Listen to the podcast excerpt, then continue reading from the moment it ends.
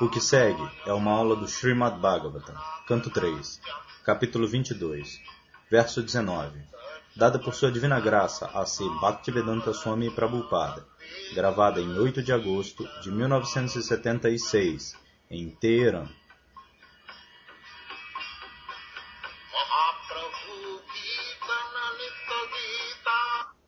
Dayananda Prabhu leu o verso em sânscrito. Atobadishye samayena sadvim yavatejo vibryada atmanome atodharmam paramahansya mukhyan shukla proktam bahumanye vihimsaram. Pradyumna Prabhu lê a tradução do verso. Portanto, aceitarei esta casta moça como minha esposa, sob a condição de que, após ela receber o sêmen de meu corpo, eu aceite a vida de serviço devocional, que é aceita pelos mais perfeitos seres humanos. Este processo foi descrito pelo Sr. Vishnu e é isento de inveja. Shila Prabhupada diz. Leia o significado e Pradyumna Prabhu continua. Significado. Kardama Muni expressou o desejo de ter uma belíssima esposa ao imperador Swayambhuva e aceitou a filha do imperador em casamento. Kardama Muni estava no eremitério praticando celibato completo como Brahmachari. E embora tivesse o desejo de casar-se, ele não queria ser chefe de família por toda a duração de sua vida, pois era versado nos princípios védicos da vida humana. Segundo os princípios védicos, a primeira parte da vida deve ser utilizada em Brahmacharya para o desenvolvimento do caráter e das qualidades espirituais.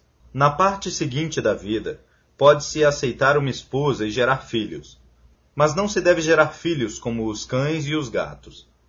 Kardama Muni desejava gerar um filho que fosse um raio da suprema personalidade de Deus. Deve-se gerar filhos que possam executar os deveres de Vishnu. Caso contrário, não há necessidade de produzir filhos. Há dois tipos de filhos nascidos de bons pais um é educado na consciência de Krishna para poder libertar-se das garras de Maya nesta mesma vida, e o outro é um raio da suprema personalidade de Deus, que ensina ao mundo a meta última da vida. Como será descrito em capítulos posteriores, Kardama Muni gerou um filho assim, Kapila, a encarnação da personalidade de Deus que ensinou a filosofia de Sankhya. Grandes chefes de família oram a Deus para enviar seu representante de modo que possa haver um movimento auspicioso na sociedade humana. Esta é uma razão para se gerar um filho. Outra razão é que um pai altamente iluminado possa treinar seu filho em consciência de Krishna, para que o filho não tenha que voltar novamente a este mundo miserável. Os pais devem cuidar para que os filhos deles nascidos não entrem novamente no ventre de uma mãe. Ao menos que se possa treinar o filho para alcançar a liberação nesta vida não há necessidade de casar-se ou produzir filhos. Se a sociedade humana produz filhos como os cães e gatos, para o distúrbio da ordem social, então o mundo torna-se infernal, como tem se tornado nesta era de Kali. Nesta era, nem os pais, nem os filhos são treinados. Tanto uns quanto outros são animalescos e simplesmente comem, dormem, acasalam-se, defendem-se e gozam de seus sentidos. Esta desordem na vida social não poderá trazer paz à sociedade humana. Kardama Muni explica de antemão que jamais aceitaria associar-se com Devahuti por toda a duração de sua vida. Ele promete associar-se com ela apenas até que ela tenha um filho. Em outras palavras, só se deve utilizar a vida sexual para produzir um bom filho, e não para algum outro propósito. O objetivo especial da vida humana é a devoção completa ao serviço do Senhor. Esta é a filosofia do Senhor Chaitanya. Após cumprir com sua responsabilidade de produzir um bom filho, o homem deve tomar sannyas e dedicar-se à fase perfectiva de Paramahamsa. Paramahamsa refere-se à fase perfectiva mais altamente elevada da vida. A vida de sannyasa tem quatro fases, das quais Paramahamsa é a ordem mais elevada. O Srimad Bhagavatam é chamado de Paramahamsa Samhita, o tratado para a classe mais elevada de seres humanos. O Paramahamsa está livre da inveja. Em outras fases, mesmo na fase de vida de chefe de família, há competição e inveja. Mas uma vez que as atividades do ser humano na fase Paramahansa são inteiramente dedicadas à consciência de Krishna ou serviço devocional, não há campo para a inveja. Da mesma forma que Kardama Muni, cerca de 100 anos atrás, Thakura Bhaktivinoda, também quis gerar um filho que pudesse pregar intensamente a filosofia e os ensinamentos do Senhor Chaitanya. Através de suas orações ao Senhor, ele teve como filho Bhaktisiddhanta Saraswati Goswami Maharaja que atualmente está pregando a filosofia do Sr. Chaitanya em todo o mundo, através de seus discípulos autênticos. Srila Prabhupada inicia a explicação. Assim, a vida familiar não é condenada. Isto é necessário. Se não houver chefes de família, então de onde as pessoas santas virão? Elas não vão cair do céu. Assim, tudo é necessário. Em nossa sociedade, nós temos chefes de família, nós temos brahmacharis, nós temos sannyasis tudo é necessário. Assim, o movimento para a consciência de Krishna é um movimento muito científico para o benefício total da sociedade humana. Se isto for levado adiante apropriadamente, então todo mundo ficará satisfeito e feliz e voltará ao lar, de volta ao Supremo. Muito obrigado. Fim.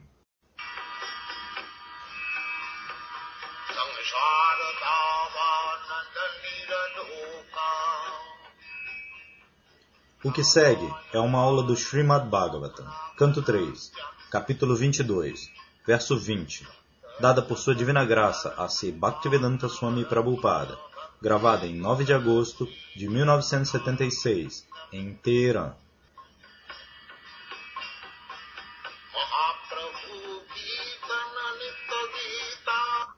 Parivrajakacharya Prabhu leu o verso em sânscrito. Yato bhavat vishwam idam vichitram samsthasyate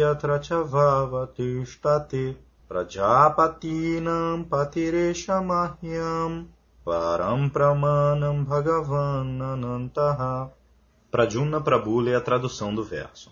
Tradução. A autoridade máxima para mim é a ilimitada suprema personalidade de Deus, de quem emana esta maravilhosa criação, e em quem apoiam-se sua manutenção e dissolução. Ele é a origem de todos os Prajapatis, as personalidades destinadas a produzir entidades vivas neste mundo. Srila Prabhupada inicia a explicação. Assim, o propósito do casamento é explicado aqui. Putra kriyetharya putra pinda prayojanam. Com o propósito de uma ou duas belas crianças, uma pessoa deve se casar não para a gratificação dos sentidos. Este é o significado védico do casamento. Assim, em nosso movimento para a consciência de Krishna, nós permitimos o casamento sobre este princípio, não para a gratificação dos sentidos. Todos os devotos líderes do Sr. Chaitanya, ou mesmo o próprio Sr. Chaitanya, ele se casou duas vezes.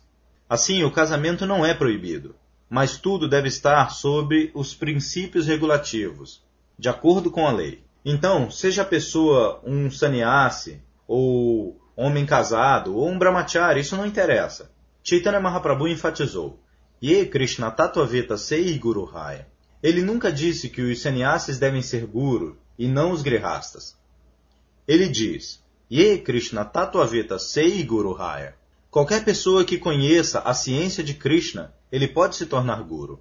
E aquele guru, Chaitanya Mahaprabhu diz, tudo muito simplificado. Amara Agyayaguru Ranyatara Sarvadesha Yaredeka Tarekaha Krishna Upadesha Chaitanya Charitamrita Madhya Lila capítulo 7, verso 128 Sarvadesha ou Eidesha Onde quer que você esteja vivendo, não interessa. Assim como o nosso Atreya Rishi, ele é um grihasta, ele está vivendo no Irã, Teherã. Mas isso não interessa. Se ele fala Krishna Kata, então ele é guru. Isto é uma coisa muito simples nós não devemos falar além do que é falado por Krishna. Pegue o Bhagavad Gita e tente pregar os princípios. Fale qualquer coisa que esteja no Bhagavad Gita. Então, não interessa se você é um grihasta, ou um sannyasi, ou brahmachari. Você se torna guru. Assim, a nossa missão, a missão de Chaitanya Mahaprabhu, a consciência de Krishna, a mesma missão como Chaitanya Mahaprabhu, Yaredeka, Tarekaha, Krishna Upadesha. Este Krishna Upadesha eu traduzi como consciência de Krishna.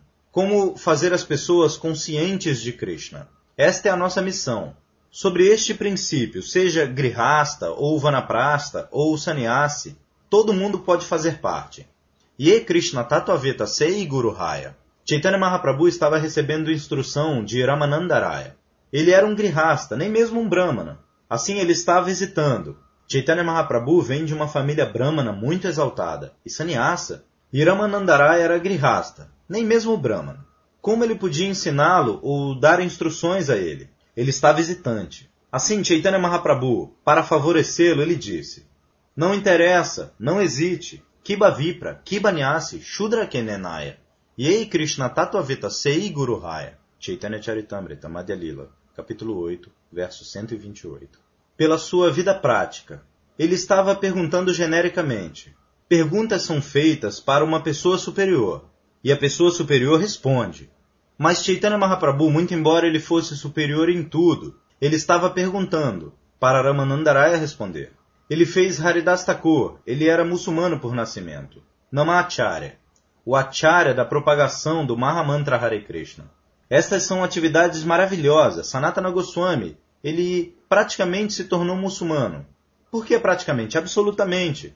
Ele foi rejeitado pela sociedade brahmana, porque ele era ministro, ele estava se misturando com os maometanos e tudo. Ele estava comendo com eles. Assim, a sociedade brahmana o rejeitou. O nome também foi mudado. Sakara Malik, um homem muito confidencial de Nawab Hussein Shah. Nawab Hussein Shah estava mantendo Sanatana Goswami como seu representante em tudo. O governo estava sendo administrado por ele. Assim, Chaitanya Mahaprabhu o aceitou, e eles se tornaram os Goswamis, Sanatana Goswami. Assim, neste movimento, não há tal consideração. Quem é quem? Qualquer um que aceita a consciência de Krishna, ele é de primeira classe. Isso é tudo. Assim, nosso princípio deve ser como fazer as pessoas conscientes de Krishna, conscientes de Deus. Então, nossa missão será bem sucedida. Seja como grihasta, como vanaprasta, como sannyasa, isso não interessa. Filosofia, a verdade deve ser pregada.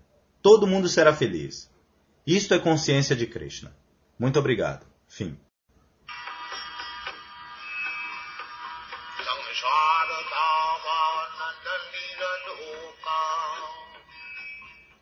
O que segue é uma aula do Srimad Bhagavatam, canto 3, capítulo 22, verso 21, dada por sua divina graça a Sri Bhaktivedanta Swami Prabhupada, gravada em 10 de agosto de 1976 em Teherã.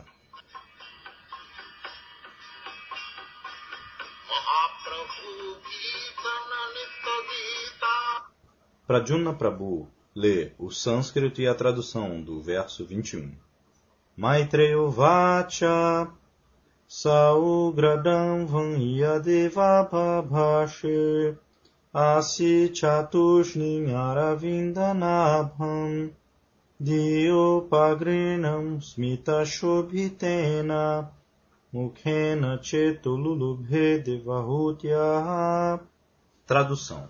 Shri Maitreya disse: Ó grande guerreiro Vidura, o sábio Kardama falou isto apenas e então ficou silencioso, pensando em seu adorável Senhor Vishnu, que tem um lótus em seu umbigo. Enquanto ele sorria silenciosamente, seu rosto cativou a mente de Devahuti, a qual começou a meditar no grande sábio. Srila Prabhupada inicia a explicação. Savaimana Krishna Padaravindayor Vachansi Vaikunta Gunanuvaranani Srimad Bhagavatam, canto 9, capítulo 4, verso 18. Aqui está um exemplo de consciência de Krishna. Como o devoto não perde um momento sequer sem pensar em Krishna. Satatan Kirtayantamam, Bhagavad Gita, capítulo 9, verso 14. Kirtaniya Sadahari, Chaitanya Charitamrita, Adilila, capítulo 17, verso 31. Esta instrução nós obtemos. Assim, Sadatat Bhavabhavitaha, Bhagavad Gita, capítulo 8, verso 6.